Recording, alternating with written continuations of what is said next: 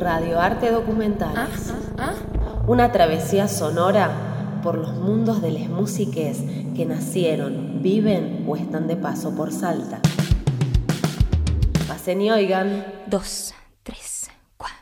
Otra vez me volví a enredar. Mi nombre es Lucía Díaz de Vivar, soy cantante, hago música, compongo mis temas. Dejé mi pelo al viento, no lo Me crié en un entorno en donde no, no es tan común ver que haya gente que viva del arte, que se dedique al arte exclusivamente. Yo desde chiquita siempre fui muy expresiva, a los 13 años mi hermana me enseñó a tocar la guitarra, ya cantar desde siempre, desde chiquita. Tocaba mucho en los coros de las misas del colegio y también me encerraba horas en mi cuarto a sacar temas del momento de la radio. En su momento, bueno, me cautivó mucho Alanis Morissette.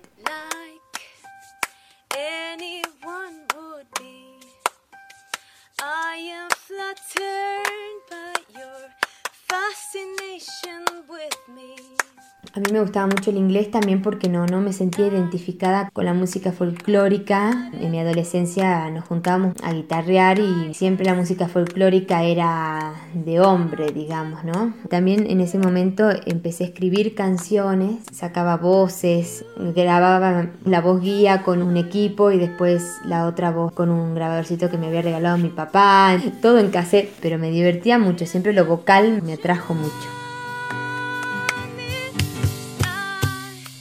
Yo después a los 18 años decidí relegar un poco esa, esa, creatividad y decidí estudiar abogacía. Lo que me pasaba es que en mi concepto, si vos te dedicabas al, al arte, a la música, era porque eras un crack, había sido tocado con la varita, eras un niño prodigio. No tenía idea que se podía crecer en la música, con la música. Entonces yo me fui por lo seguro. Estudié seis años en la UBA me recibí de abogada. Al lado de estos estudios tenía siempre la música, fui a, a, muchos profes de canto, integré el coro de la Facultad de Derecho, traté de formar algunos grupitos, pero siempre la tuve al costado a la música, hasta que me empezó a llamar de nuevo. Lo sentí más que nunca cuando tuve a mi primer hijo.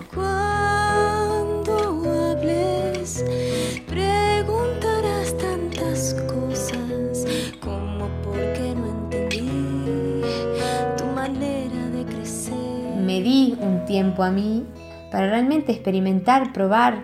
Ahí fue todo un despertar. Nunca me voy a arrepentir de ese momento en el que me replanteé todo con la carga y el peso de haber estudiado nueve años otra cosa, de, del que dirán mis viejos, de qué dirá la gente, de qué miércoles voy a hacer, todos los desafíos que uno tiene dentro del arte, ¿no? Así que bueno, en esa época empecé a componer canciones, a volver a, a reconectarme con eso que tenía en la adolescencia, empecé a escribir, a escribir muchas canciones, muchas en serio, muchas. Y bueno, empecé a salir a escuchar mucha música también, aprovechando que estaba en Buenos Aires y que yo no había vivido esa Buenos Aires artística. Me iba a escuchar mucho jazz y, y fue un, una satisfacción enorme, fue un alivio, como un respirar de mi cuerpo y de mi mente y de mi alma.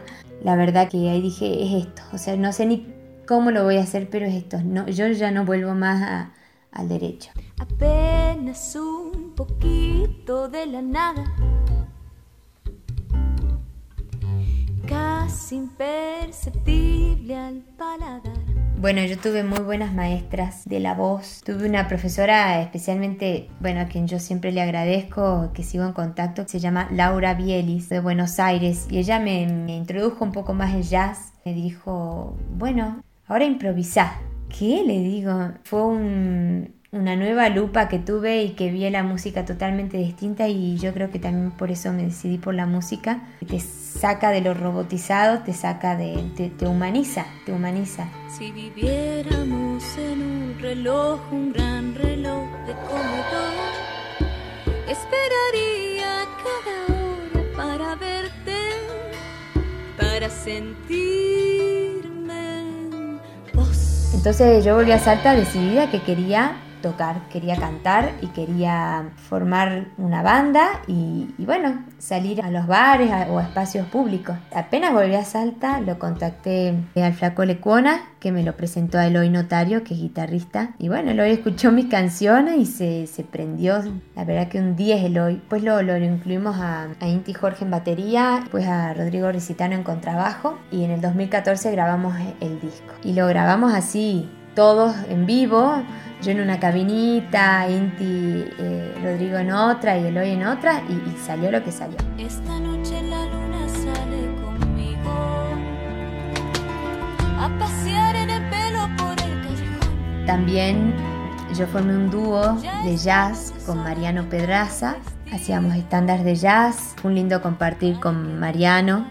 Y también después de tocar bastante mi, mi primer disco que se llama Eterno Interín, sí, buscaba también explotar quizás la parte más de intérprete mía y, de cantar en inglés, que a mí me, fascina. Y, bueno, nos cruzamos con Gala Soler, así que ahí nació Me Bajó el Santo.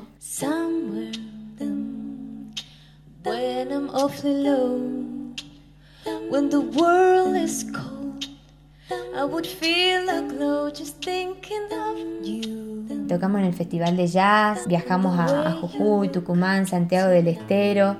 Hacíamos canciones yaceadas, canciones, no sé, de pop, estándares de jazz, eh, de todo. Y, invitábamos a diferentes amigos músicos eh, cada fecha. Bueno, pasó Gaby Espinosa, que es bajista, pasó Ceci Espinosa, percusionista, Pochi Cardoso, violinista, Juli Colina, cantante, Nico Bazán, trompetista. Y bueno, compartíamos, improvisábamos. Yes, you're lovely.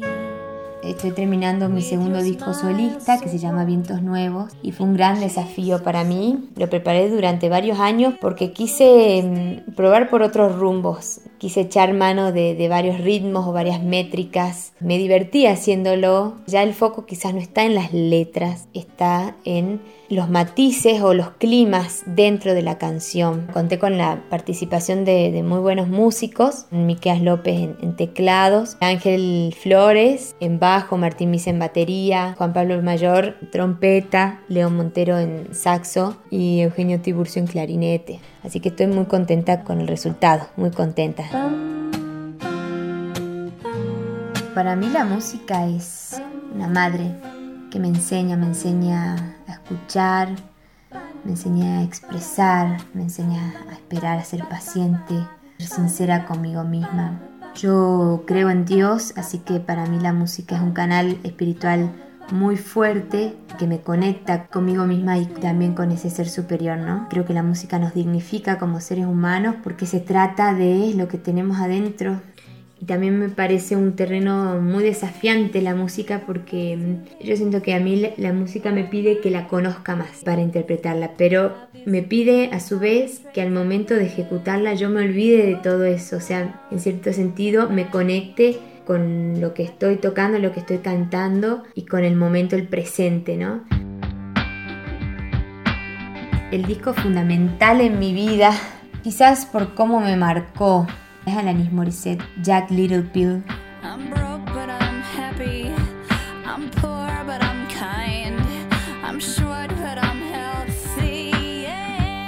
Cuando yo grabé mi primer disco, en lo de Diego Mamani, en Eco Studios, bueno, nos sentamos y vimos que, que un tema no tenía que ir, ¿no? Entonces dijimos, bueno, ¿qué hacemos? Agregamos otro tema. Y Diego en ese momento tenía sobre el control del estudio el disco de Alanis, mi disco preferido. Lo tenía ahí, eh, sin saber nada, ¿no? Lo tenía separado. Dije, bueno, hagamos un tema de Alanis.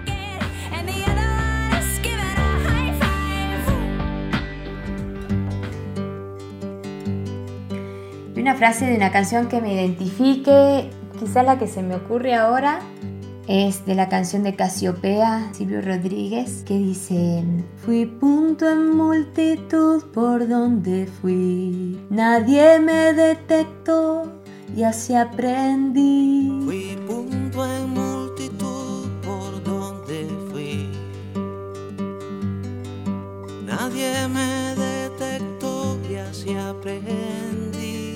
Creo que la humildad en, los músicos es muy importante te centra y te enfoca en lo que realmente te tiene que importar, ¿no? que es crecer en la música y compartirla con otros.